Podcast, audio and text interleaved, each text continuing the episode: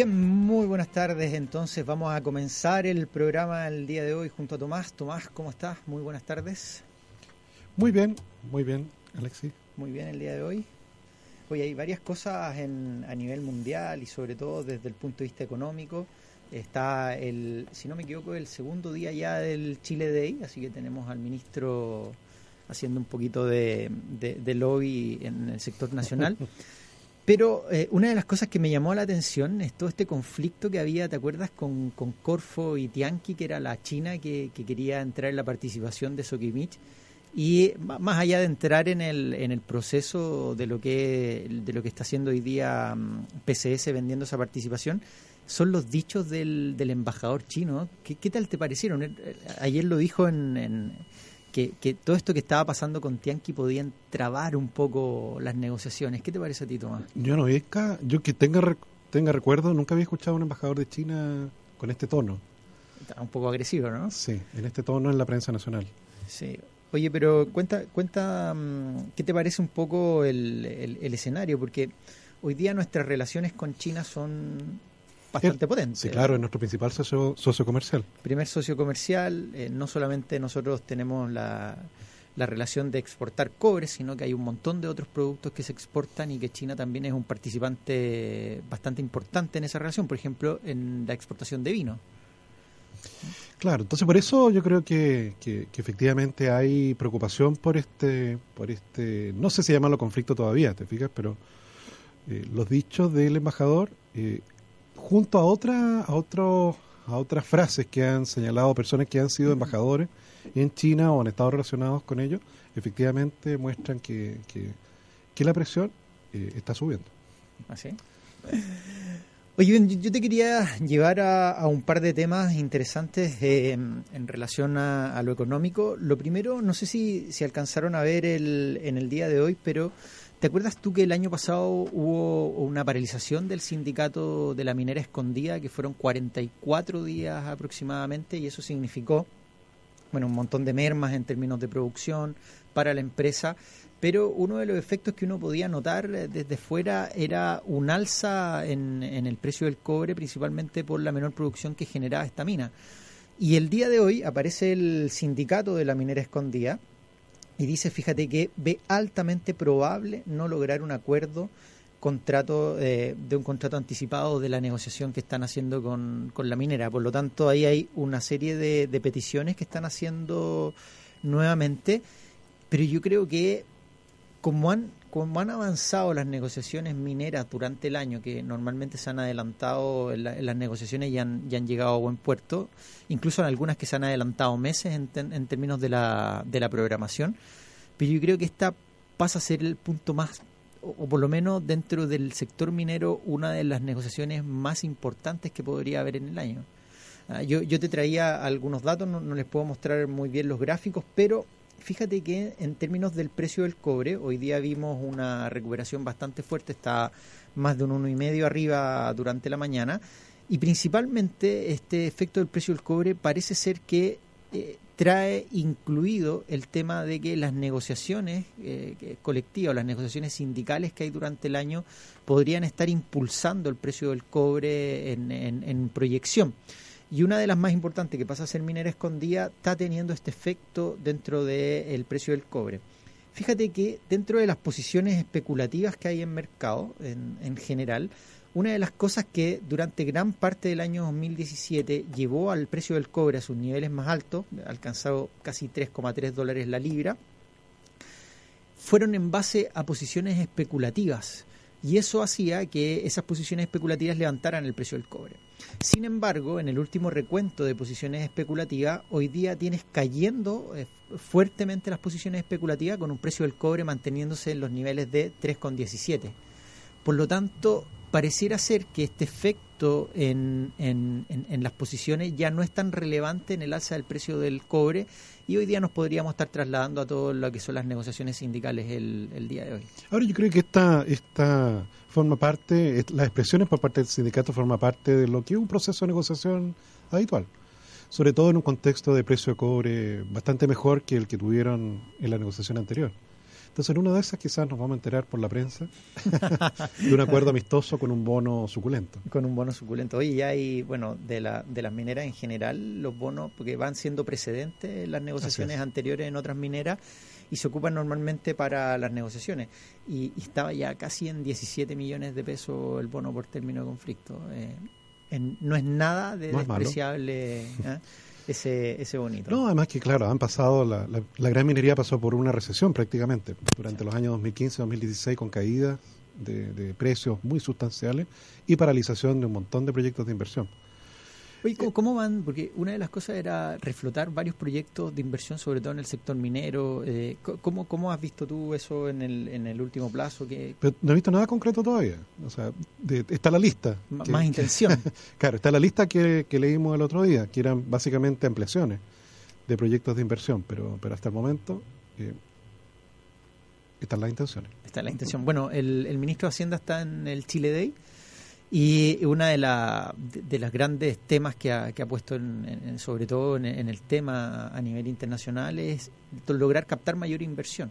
Eh, una de, la, de las variables que, que, mantenía, o por lo menos que mantiene muy fuertemente las expectativas de crecimiento alto durante este año, pasa a ser una, una ¿cómo podríamos llamar? Tomar una reconversión, un nuevo flujo. Eh, o definitivamente salir de un efecto inflación, de, un efecto de inversión negativo a definitivamente crecer a tasas positivas en inversión. Em, ¿Qué proyectos tú, tú, estás viendo de, para adelante de, que efectivamente sean tan grandes que puedan generar ese quiebre? Que... Yo creo que además de lo que hemos conversado del sector minero, al parecer construcción es un sector en el cual hay también mucho proyecto en carpeta que está ahí a la espera. Y construcción no es solo sector inmobiliario sino que obras civiles que pueden ser de envergadura relativamente grande. Y en el cual tenemos que ver qué, qué camino sigue finalmente el Ministerio de Obras Públicas en relación a los requerimientos de mayor infraestructura, que nuevamente va a ser puesta a prueba este fin de semana. Uy, verdad, tenemos fin de semana largo esta semana. Y hay un plan de contingencia que, que se está aplicando. Ahí está un encargado de la contingencia. ¿Quién está encargado? José Luis Uriarte, que ah, fue durante el primer gobierno del presidente Piñera director de Cercotec. ¿Ah, sí? Ah, verdad, sí, me acuerdo. De hecho, lo tuvimos, eh, habíamos entrevistado acá en, en, el programa en, hace un par de años atrás. Así que lo vamos a ver efectivamente en acción durante ah, el fin de semana largo. Mira, en otra en otra rama. Y, el día de hoy también hubo hubo designación en el metro. ¿eh? Así que yo, creo que uno de los, de los grandes proyectos que podría ir avanzando durante estos años es probablemente expandir las líneas del metro, en, por lo menos en Santiago, y ojalá que en regiones haya un plan también de crecimiento, sobre todo en el sistema de transporte público, ya sea en carreteras o un sistema de transporte que sea acorde a cada una de las regiones y, que, que, sea lo que necesitan. Muchas veces nos centralizamos mucho en Santiago, siendo que también tenemos un montón de regiones que tienen iguales o mayores necesidades también que Santiago. No, la congestión ya no es algo solo de Santiago. Está presente en todas las grandes ciudades chilenas.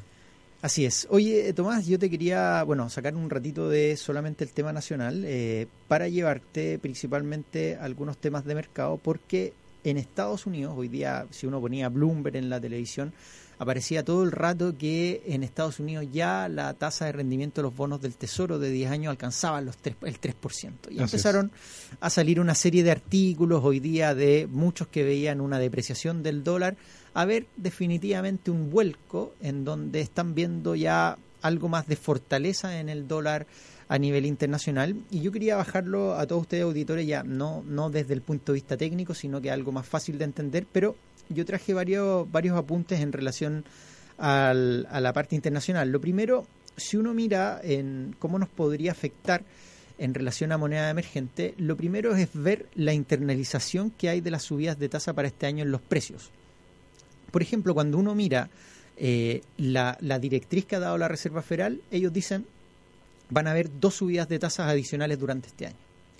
Sin embargo, los precios de mercado, eh, uno puede, llamar los precios de inflación, las OIS en términos de tasa, por ejemplo, o la, expectativa que hay a final de año, hoy día esos precios están internalizando tres subidas de tasa. O sea, hay un 40% de probabilidad que finalmente hayan tres subidas de tasa adicionales a la que ya hubo para la Reserva Federal.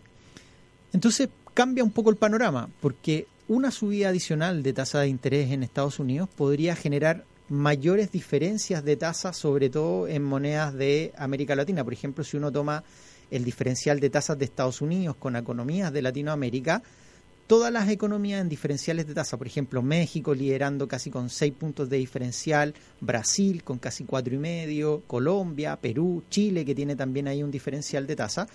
Todos esos diferenciales de tasa hoy día están favoreciendo una depreciación de monedas latinoamericanas, que es lo que uno debiese tener en la cabeza. Eh, por lo tanto, en ese efecto de fortalecimiento del dólar, probablemente nosotros empecemos a ver un tipo de cambio convergiendo hacia zonas de 609, 610, que es lo que habíamos planteado y lo que había planteado en algunos programas atrás, y probablemente se empieza a concretar. La reunión de la Reserva Federal va a ser el primero y 2 de mayo, si no me equivoco. A ver, déjame buscarlo bien, pero en confirmación ya, eh, ya la próxima semana vamos a tener la reunión de la Reserva Federal en términos de decisión de tasas de política monetaria. El mercado hoy día está esperando con muy baja probabilidad que haya una subida en este mes, en mayo. Sin embargo, para el mes de junio es donde están puestas las mayores probabilidades de alza de tasa y ahí podríamos empezar a ajustar porque ese mes también se dan las proyecciones. Quizás que deje ver la Reserva Federal eh, un, escenario mucho más hawkish, mucho más agresivo en subidas de tasa y principalmente por lo que tú llamas también el efecto que tiene inflacionario sobre el precio del petróleo. Eh, así que probablemente todos, todos esos fundamentales que hay detrás del mercado podrían aportar a un fortalecimiento del dólar y una depreciación en este caso de monedas emergentes. Hay que recordar de que hoy día la tasa de interés en los Estados Unidos es de 1,75%. Por tanto, si se realizan tres alzas durante este año de un cuarto punto, llegaríamos a fin de año aproximadamente a una tasa de 2,5%. Y yo creo que la tasa de interés neutral de los americanos debe estar como en 3. Más o menos, sí. Claro, que es efectivamente la tasa de interés consistente ya con un crecimiento del PIB en su estado tendencial y, su mercado del trabajo en equilibrio. Pero ahí ya volcamos el diferencial de tasa, ya nos quedaríamos en, o sea, si, pensando en que Chile mantenga la tasa en un 2.5 hasta el final de año, ya ese diferencial de tasa se hace se hace cero casi. Oye, una, una cosa para dar vuelta dentro de este tema es que el día de hoy las bolsas en Estados Unidos están algo negativas el día de hoy. Fíjate, Tomás, que el auditores, que el Dow Jones está cayendo un 1,57% el día de hoy, mientras que el Standard Poor's está cayendo un 0,84%. Y eh, la verdad que el, el, optimismo que venían trayendo las bolsas a nivel internacional se ha venido decayendo un poco están reportando sobre todo, por ejemplo, Google, que tuvo el reporte de utilidades, están reportando casi todas las FANG que se llaman, que son Facebook, Amazon, eh, Apple, eh, tienes Netflix y me falta una, IG Google. ¿Ah? que, son las más potentes y entre esas eh, la verdad que han sido algo dispares los resultados en términos de proyecciones y eso yo creo que es lo que más está afectando las cotizaciones el día de hoy de las bolsas en Estados Unidos. Sí, porque Trump no ha emitido ningún tuit. Todavía no. solo, solo el de la OPEP, que nos quedamos el, el otro día. ¿Te acuerdas cuando le dijo que a los miembros de la OPEP que definitivamente su cartel estaba manipulando los precios internacionales del petróleo y que no lo iba a permitir? Bueno, sabes que hay repercusiones detrás de eso. Hoy día estaba leyendo que em, principalmente las repercusiones vienen dentro de Estados Unidos, primero en donde ha aumentado la producción por lo tanto, esa producción se ha trasladado a que en Europa estén consumiendo mucho más petróleo por parte de lo que produce Estados Unidos, más de lo que se genera en el Mar del Norte. Por el otro lado, también tú tienes un efecto en donde el spread, que es el diferencial de precio que hay entre el Brent y el WTI, se expandió. Hoy día está en 6 dólares. O sea, eso hace que el WTI sea mucho más barato todavía que el Brent. Por lo tanto, eso puede generar en un efecto en donde haya muchas economías, en este caso, por ejemplo, como Europa, que prefiera comprar WTI que Brent como diferencial. Entonces, yo creo que em, lo que se está dando el día de hoy es que el efecto tan rápido de subida del precio del petróleo está teniendo una, una variable como efecto en Estados Unidos que es una mayor inflación. E incluso nosotros también lo podríamos tener con un mayor precio del petróleo, que lo podríamos ver afectando la inflación nacional. Pero cuando uno mira a Estados Unidos, esa mayor inflación que se empieza a internalizar definitivamente recae sobre mercados, sobre renta fija, sobre incluso las variables de subidas de tasa y genera todos estos estos desequilibrios de corto plazo normalmente en, en, economías emergentes como las nuestras. Ahora, la, la, bolsa que subió mucho hoy día, eh, bueno, por cierto, ya es de noche ya en China, ya son las 2 de la mañana. ¿Está, durmiendo el embajador no? Porque... Efectivamente, la... el embajador chileno allá, dice. la bolsa de Shanghái subió 1,98%. Y tú sabes, esto es porque efectivamente se reunió una institución que ellos le llaman, déjame buscar, Political Bureau, del partido, bueno, partido único que existe en Chile, que en el cual efectivamente ellos eh, señalaron eh, reformas a las empresas estatales, al manejo del riesgo, a efectivamente tener mantener una tasa de interés en China estable y neutral, eh, en general eso fue bien recibido por, por, eso, por esa economía, en términos de que siempre han tenido el riesgo, que lo hemos comentado varias veces acá, de, de que los créditos que otorgan los bancos estatales quizás no están siendo bien evaluados o no eran bien evaluados. Y la tasa de, recuperación tal vez no es muy alta. Entonces han perseverado en el camino de irse acercando paulatinamente al estándar de países occidentales en esta materia y bueno, eso el mercado lo tomó muy, muy bien. Sí, eso está, por lo menos se refleja en, dentro de los cierres. ¿Y la bolsa chilena?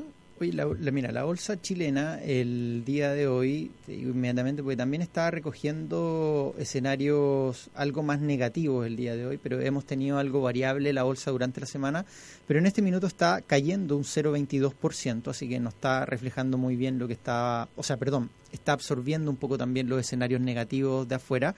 Pero dentro de las acciones que más sube está Besalco, un 2,23%, AESGener, un 1,32%. Fíjate que AESGener que tiene todo este proyecto Alto Maipo, ya está internalizando alrededor de 167 pesos aproximadamente. Nosotros hemos hecho algunas sensibilizaciones y fíjate que llevando a estrés completo el proyecto, eh, AESGener está llegando a las partes más, a la cota más, a la cota más baja. Ahora, eso no, no significa que no pueda seguir cayendo, pero cuando tú haces algunas simulaciones ya ha, ha internalizado completamente ese distrés del, del proyecto. La sigue en tercera subiendo CMPC un 1,23% el día de hoy. Y dentro de las bajas, adivina cuál está cayendo la máxima. ¿Cuál? Sokimich, un 2,3%.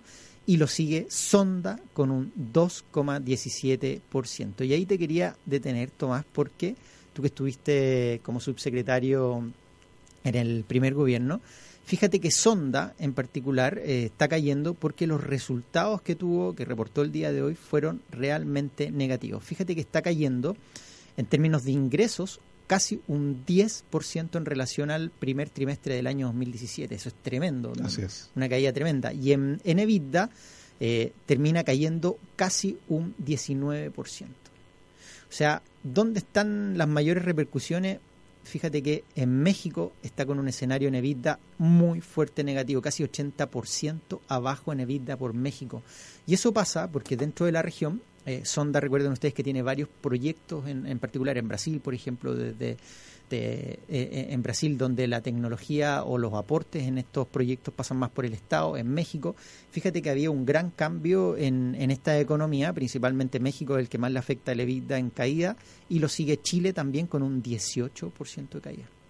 O sea, lo único que están subiendo ahí son Brasil y, eh, y dentro, bueno, de todos los mercados en, en Latinoamérica, otras economías. Pero eh, finalmente Chile y México eh, son los que más están aportando en este escenario negativo. ¿Qué, has visto tú, Tomás, ahí en, en, estos proyectos de tecnología que han habido? Eh, ¿cómo, ¿Cómo vemos el sector en Chile? ¿Cómo podría este gobierno en particular apoyar esos sectores? Y no solo el gobierno, tú sabes que, no, no recuerdo si fue ayer, que la Confederación de la Producción y Comercio creó un comité dedicado a la economía digital en particular porque efectivamente no solo, no solo hay en esto procesamiento de datos en gran magnitud como los que provienen de los, de los observatorios astronómicos, sino que muchos trámites que todavía son presenciales y que, y que efectivamente se pueden hacer a través de tecnologías aplicadas en el uso de la atención de personas.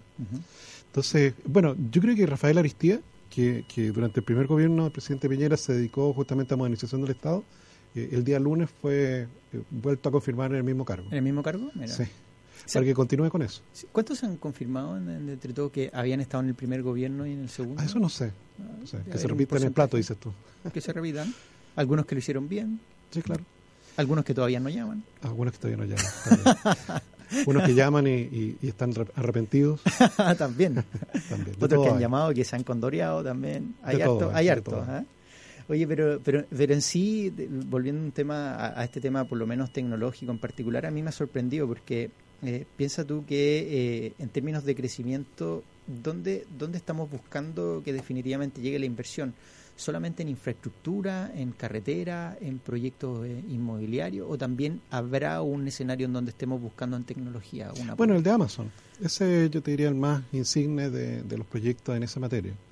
Claro, su centro de procesamiento de datos requiere una inversión, yo creo, cercana a los mil millones de dólares. Es harto, es una buena inversión. Es una buena inversión y acuérdate que están evaluando si lo hacen en, en, Buenos Aires o aquí en Santiago de Chile. Ojalá que sea acá. Ojalá que sea acá. Ojalá. Bueno, por costo yo no sé cómo, cómo habría que tratar de seducirlos. Eh, bueno, en eso, en eso yo escribí una columna que aparece hoy día en el libro, porque, claro, lo habitual en, en muchos países es que les ofrecen deducciones tributarias o exenciones tributarias, que no pagues nada.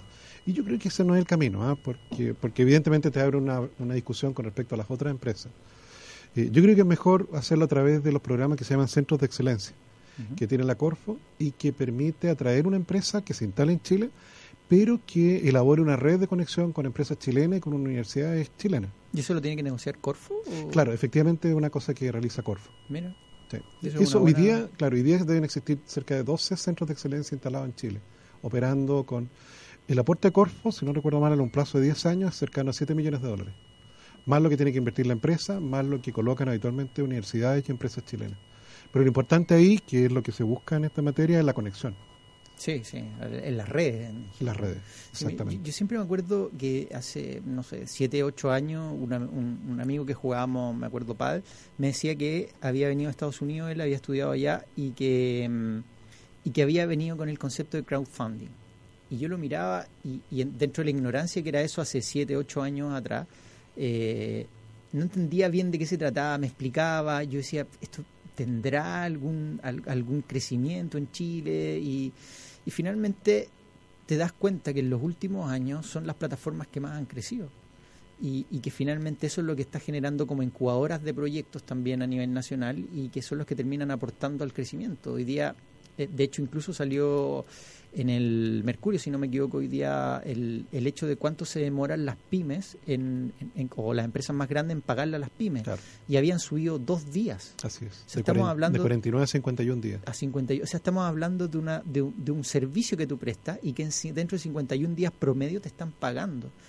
Eh, tú, tú me acuerdo que habías impulsado todo el sello ProPyme, que era el, uno de los pagos en, términos de ciclos más cortos, y, de hecho incluso la, la asociación o dentro de, lo, de, los pymes están pidiendo que ojalá esto se tienda a reducir a, un, a 30 días. Claro, el sello ProPyme justamente lo que hace es que las empresas se inscriben y son auditadas.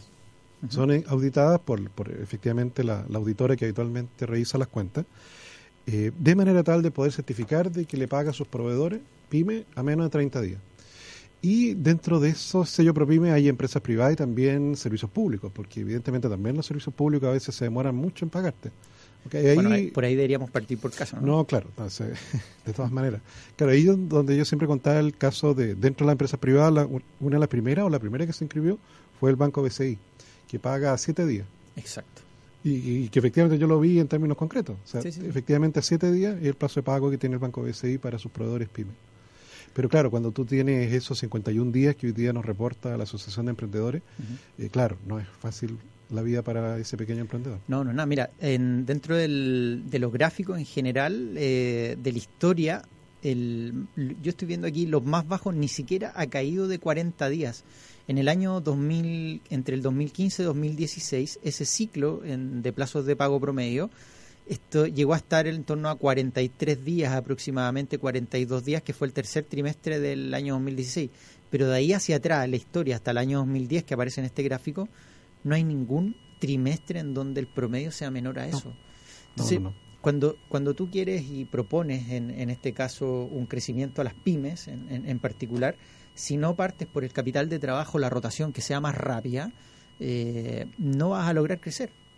Muchos de los, por ejemplo, de emprendedores que uno les pregunta cuál sería la clave para poder crecer y te dicen caja, tener caja. O sea, si no logras generar esta rotación en los pagos, ¿de qué manera va a tener caja un pyme? No, no tiene. Y por eso que tú ves que efectivamente son, son varios los emprendedores que finalmente para poder eh, poner esa caja se endeudan ocupando sus líneas de crédito personales o su tarjeta personal. De hecho, tú sabes, una vez, Alexis, yo vi un caso en el cual era una, pyme con no muchos trabajadores y finalmente los trabajadores eh, ponían sus tarjetas. Er, era caso de retail. ¿Ah, y con eso compraban insumos para que la pyme siguiese operando. O sea, eran parte del crecimiento, pero del crecimiento y del endeudamiento. Eran parte del endeudamiento. O sea, ellos se tenían que endeudar no solo los, los dueños de la empresa, sino que se endeudaban con las tarjetas de crédito de tienda los trabajadores de la misma.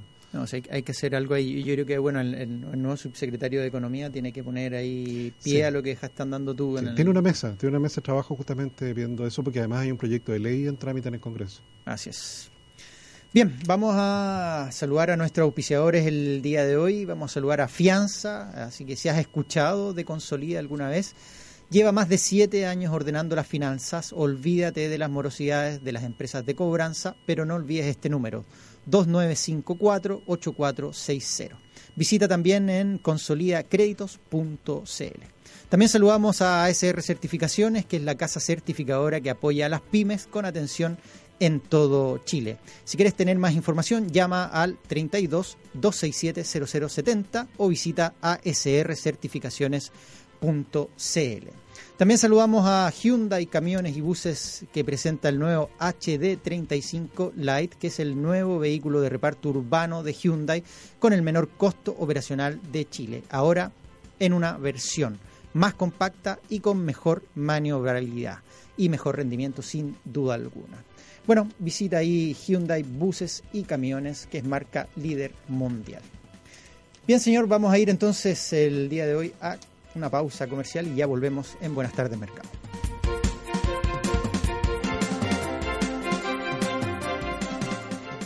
Bien, estamos de vuelta en Buenas tardes Mercado con Tomás Flores y quien habla Alexis Oces. El día de hoy no nos acompaña Bárbara. ¿Dónde se habrá ido Tomás? ¿Qué habrá estado? ¿Qué está haciendo? ¿Ofertas de último minuto que habrá ido a comprar? A aprovechar. A aprovechar. Bien. Alexis, yo te quería, te quería comentar un tema que me pareció muy interesante porque eh, lo que se inició ayer con el proceso de regularización de los inmigrantes ilegales es, a pesar de que puede parecer muy lejano, algo que de verdad les va a cambiar la vida. O sea, hay una gran cantidad de personas que ingresaron a Chile con visa turista, se les venció la visa turista y, bueno, no, hicieron ningún otro trámite, están ilegales. Otros que derechamente entraron por pasos, pasos fronterizos no convencionales no tienen, eso menos, no tienen ni un papel, ni siquiera una hojita de que entraron de turistas. Aparte, ¿sabes lo que fue el, el relato de aquellas personas que han pasado de manera ilegal, pasando frío, eh, algunas en condiciones casi deplorables, eh, bordeando la muerte en algunos, y solamente tú te fijas, uno podría pensarlo de, de, muchas veces de que inmigrantes que pasan de manera ilegal son quizás son malandrines o alguna cosa, pero no es así hay mucha gente que, que no tiene los recursos para poder pasar y que muchas veces lo hace buscando mejores oportunidades. Y, y en eso, enfrentarse a, esa situación de cruzar y bordear la muerte, o ese, yo creo que no es fácil. Y, y, en ese sentido, eh, los relatos hoy día han confirmado. Lo han confirmado. Claro, las otras regularizaciones se hicieron, Alexis, en el año, si no recuerdo mal, en el año 98 y en el 2007. Y en esa oportunidad eran principalmente personas que venían de Perú, los que acudieron justamente a los centros de atención. Yo creo que en esa oportunidad, en la última, fue el Estadio el Estadio Nacional. Y en esta oportunidad, claro, había, y ahora uno entiende por qué, había mucho interés y te fijaste que hubo personas que iniciaron la fila como a las 4 de la tarde del día domingo para conseguir un número de atención. Y claro, eh, ese, esa premura por conseguirlo se entiende cuando uno escucha los relatos, en términos de que las personas que no tienen los papeles del día eh, temen a la autoridad. O sea, si viene un carabinero, se esconden. Si, si efectivamente están enfermos, no van al consultorio porque tienen miedo que les van a pedir el carnet y que los puedan expulsar del país. Entonces, para ellos, hacer este trámite efectivamente les trae una paz que no han tenido quizá en algunos de los casos como conversábamos durante la pausa comercial, quizás han estado años. Sí. Así. Lo que vi, bueno, ovacionado el presidente Piñera cuando se acercó. no, no, había tenido una ovación tan grande ni cuando asumió como presidente. Sí, pues claro, es que ahí, claro, escuchándolo, lo, escuchando, además que, claro, el discurso que dio, muchos de ellos se sorprendieron no solo del discurso, que se inicia con son bienvenidos en Chile, sino también con, eh, con el hecho de que el presidente haya ido los haya ido a reunirse con ellos. Entonces eso, claro, generó mucho impacto y eh, eh, la ansiedad, bueno, probablemente se va a mantener durante algunos días, pero en ello recordar de que el día sábado va a haber, si no recuerdo mal, ocho puntos de atención para todos aquellos que probablemente durante la semana no pueden ir, y el día domingo también va a estar abierto, va a estar abierto el principal centro de atención que está aquí en, en Santiago. Es decir, hay, hay tiempo justamente para hacer el trámite de manera tal de que pueda regularizar los papeles y para aquellos trabajadores que, claro, al no tener papeles, eh, se enfrentaban a un empleador inescrupuloso que, que les pagaba menos que el salario mínimo, ahora la cosa cambia. Pues ahora va a estar con a, ley chilena. Exactamente. Oye, tú, no sé si me estaba, estaba pensando si acaso esto se ha hecho en general en Latinoamérica en algún otro país. ¿O esta es primera vez que se hace ah, de manera masiva con, con tanto con tanto inmigrante que hemos, que hemos tenido. no recuerdo si en otro, porque claro, probablemente Argentina en su momento tuvo, tuvo este fenómeno de que era tal la diferencia de su ingreso per cápita con los vecinos que atrajo mucho, mucho, mucho inmigrante. Claro. Mm. Eh, de hecho, tú sabes que, por ejemplo, la colonia boliviana en general migran, los bolivianos migran más hacia Argentina que hacia Chile. Sí. Y la otra, la otra que, que, se detectó el día de ayer, en el cual se regularizaron cerca de 13.000 personas, es que los dominicanos son mucho más al parecer de lo que creíamos. ¿En Chile? En Chile. Viste, si yo decía que esa cifra de 300.000 que se abra, yo creo que probablemente nos quedemos cortos con esa cifra, porque, o sea, ¿cómo se hace primero esa proyección? No tienes cómo saberla.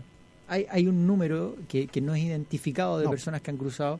Exactamente. Entonces, capaz que nos quedemos cortos con los 300. Bueno, de hecho, la vez anterior, que fue hace como una década atrás, ocurrió eso. O sea, efectivamente se había planificado una cierta cantidad de personas que iba a llegar al Estadio Nacional y finalmente llegaron muchas más.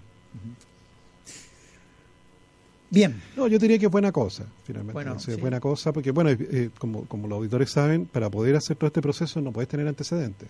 o sea, las personas que tienen antecedentes, que mejor se vuelvan a su país, porque acá queremos a las personas que vienen a trabajar y que quieren tener sus papeles al día. Sí, eso es un buen, un buen punto.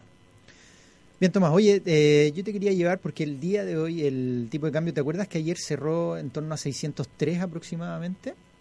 Bueno, el día de hoy abre en niveles de 600, un precio del cobre que estaba subiendo, casi un 1,5. Se cae por debajo de los 600 levemente, pero se ha mantenido en esta zona. ¿Sabes qué? Dentro de las proyecciones que, que, hemos visto, hay más o menos un 40% de probabilidad, eh, eh, si uno lo puede considerar o no en, en, magnitud, pero que el tipo de cambio vaya a buscar en torno a los niveles de 580. Eso más o menos te está dando a tres meses. Y por el otro lado, en escenarios alcistas hacia 620 te está dando aproximadamente una probabilidad de un 35%. Hoy día ha cambiado ese, ese efecto en lo último, entonces en proyección de tres meses completamente.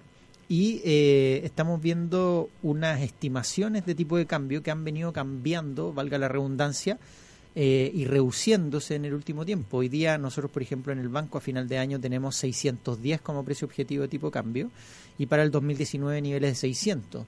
Pero estos se han venido reduciendo a medida que avanza el, año y ahí yo quería poner un punto porque no sé si tú has visto los datos, pero en términos de tipo de cambio real estamos muy cerca de niveles de intervención del año 2010 a pesar de que nosotros estemos en, en, un tipo de cambio en torno a los niveles de 590, eh, nuestros socios comerciales y todo lo, con, lo que se construye el tipo de cambio real está llegando muy cerca a niveles de intervención.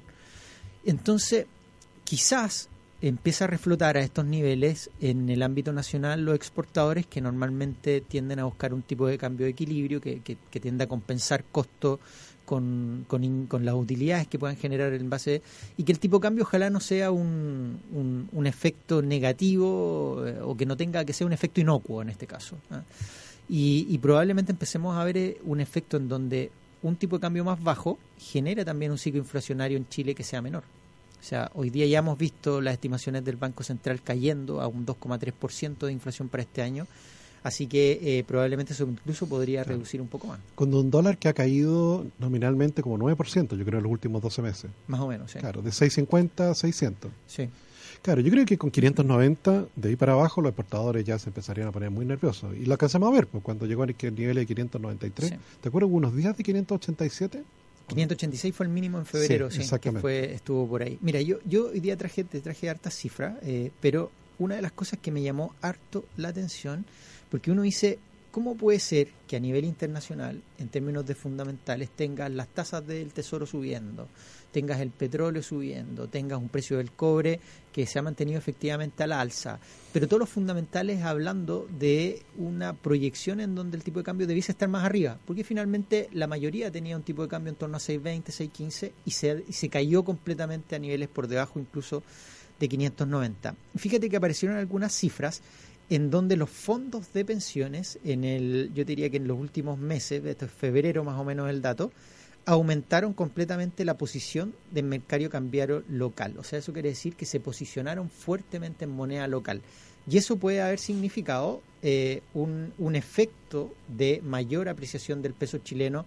Si tú lo fijas, esto aumentó fuertemente desde agosto del año pasado hasta más o menos enero, febrero de este año y esas posiciones que han aumentado al máximo incluso de los últimos cuatro o cinco años, han hecho, y podría ser una explicación eh, en términos de los flujos, de por qué el peso chileno ha estado tan descorrelacionado de algunas otras monedas y por el otro lado tan fortalecido y que lo haya llevado a estos niveles de 586 en febrero. Entonces probablemente esa sea la explicación en el corto plazo que, que, que, nos esté indicando un, un, tipo de cambio algo más fuerte. Ahora, yo sigo pensando, no, no sé qué visión tienes tú, pero que el tipo de cambio en términos de equilibrio debiese estar volviendo a niveles en zonas de 606, 609 aproximadamente en más corto plazo. Claro, en el contexto en que el precio del cobre se mantenga ¿En cuánto está cerrando ahora? ¿Cuánto cerró ya? hoy día estaba... Porque ayer cerró en 3 dólares 14. Sí, te digo inmediatamente... parece que anduvo por allí. Sí, o sea, subió un poco durante la mañana, llegó hasta 3 dólares 16, pero yo creo que terminó con, con el cierre a la baja. Sí, hoy día tuvimos algunos datos a nivel internacional, sobre todo también de reportes de utilidades de Estados Unidos que han venido subiendo, pero en términos de datos en, en, particular, déjame mirar acá que se me perdió el... Aquí está, aquí tengo, ya tengo en mis manos el precio del cobre, que está más o menos en 3,17 dólares. Se ha vuelto a los rangos ah, que estaba que estaba hace un tiempo atrás, así que pero te sigo insistiendo, esa subida del precio del cobre viene probablemente el día de hoy influenciada por esta no sé si una, un, adelanto de lo que podría pasar con el sindicato y la huelga minera escondida, porque cuando uno empieza a mirar por fuera no han habido muchos datos económicos que hagan que el precio del cobre esté subiendo, así que yo lo atribuyo probablemente a, ese efecto. Y eh, bueno, las bolsas a nivel internacional que nos preguntaba Javier ahí, eh, qué es lo que había pasado, qué, qué normalmente pasa porque la bolsa esté cayendo tan fuerte el día de hoy en Estados Unidos cuando datos económicos han salido mejores el día de hoy e incluso los reportes de utilidades de empresa han sido bastante positivas. Eh, una de las cosas que yo vi, por lo menos en el mercado del día de hoy, fue esta, este repunte rápidamente de, de, la tasa de los bonos del Tesoro, que uno lo puede atribuir a un encarecimiento de los costos de empresas americanas en general. Por lo tanto, normalmente ese costo de préstamos se encarece y lo que sí tiene beneficiándose sin duda alguna son el sector bancario en Estados Unidos a, mayores tasas. Por lo tanto, quizás lo que se ha volcado en Estados Unidos hacia sectores algo más defensivos, en este caso el bancario, y que ha dejado de lado esa, esa aversión al riesgo que, de repente se genera y que el día de hoy finalmente hay más aversión ¿eh? y, pasa a sectores más defensivos, sobre todo por el efecto tasa. Yo, yo atribuiría más a eso a pesar de que, de que el contraste con algunos datos económicos haya sido eh, un contraste absoluto con lo que está pasando en la bolsa el día de hoy. Y el dato de venta de vivienda me parece que salió muy bueno. Sí, en la mañana. Sí, salió mejor de lo esperado. Sí. Pero eran viviendas nuevas y usadas, me parece. Déjame te busco inmediatamente que se me salió la pantalla acá, pero tuvimos datos en la mañana de de viviendas y te digo inmediatamente algunos datos incluso sabes que a pesar de, mm, de, Estados Unidos que está en China no tuvimos tanto dato y repercusiones el, el, día de ayer en Chile también no hemos tenido tanto dato pero el día de hoy en Estados Unidos tuvimos por ejemplo precios de casa en, en el día de hoy subiendo un 0,6% mucho más de lo que esperaba el mercado y también tuvimos confianza del consumidor. Fíjate, Tomás, que en Estados Unidos avanzó la confianza del consumidor mucho más de lo esperado, a cerca de 128 puntos.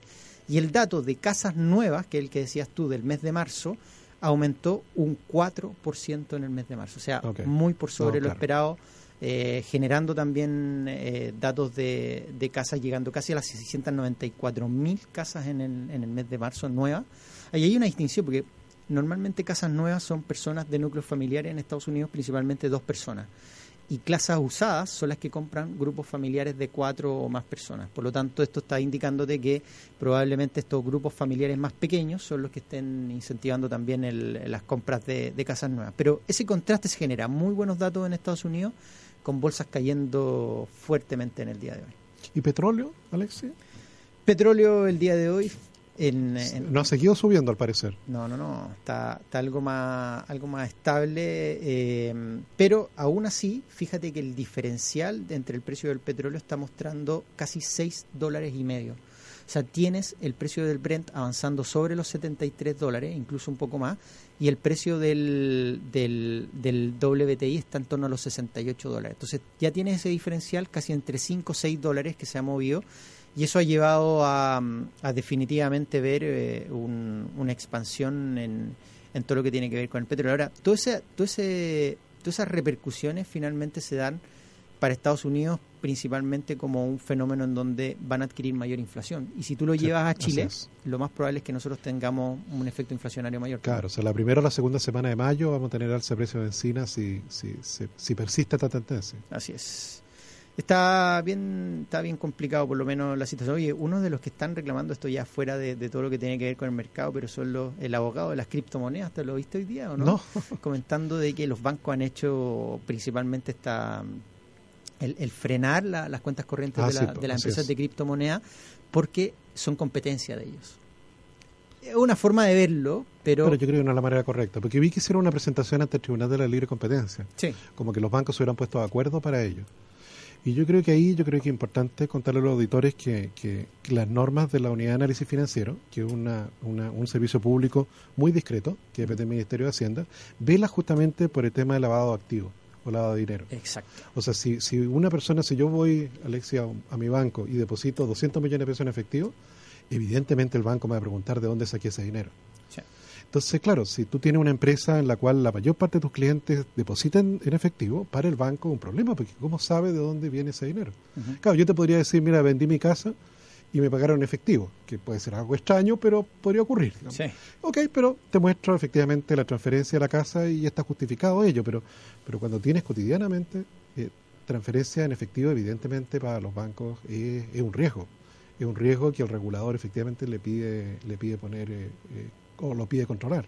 Así es. Oye, fíjate que en, ese en ese sentido la UAF hoy día ha tenido nuevas atribuciones, tiene un poquito más de atribuciones de poder investigar que algo que no tenía anteriormente. Pero una de las principales, por ejemplo, eh, de algo que está monitoreando es el antilavado de activos, o lavado de, de, activos en este caso, y el contrafinanciamiento del terrorismo. O sea, son dos aristas que hoy día los bancos, instituciones financieras tienen muy fuerte en, vigilancia. Y probablemente, efectivamente, cuando esta, cuando estas empresas de criptomoneda eh, no, no tienen una justificación de dónde viene el ingreso de sus clientes, es donde finalmente te tienes que poner el parche antes de la herida y frenar todo este tipo de transacciones. No, porque si tú haces la transferencia como transferencia electrónica desde otra cuenta corriente, si lo haces con un cheque, si lo haces con un valevista, ya puedes trazar el movimiento del dinero. Pero el dinero en efectivo, efectivamente, claro, es otra cosa. Es más complicado, es mucho más complicado. No, estuvo, estuvo ahí fuerte, por lo menos se han, se han fortalecido atribuciones. De hecho, incluso la, la SBS que nosotros conocemos eh, con, de, manera ya más coloquial en de la Superintendencia de Valor y Seguro cambia el nombre también a la CMF. ¿ah? para tener también otro tipo de atribuciones en términos de investigación, entre muchas otras cosas que, que mantiene sin duda alguna la CMF. Bien, Tomás, el, bueno, ya estamos casi listos el día de hoy. Espero que eh, se hayan entretenido, informado también, ¿ah? compartido con nosotros la alegría de estar en este programa. Así que Estamos, estamos ya terminando el día de hoy el programa, así que Tomás, que te vaya muy bien. Nos vemos mañana. Hasta mañana.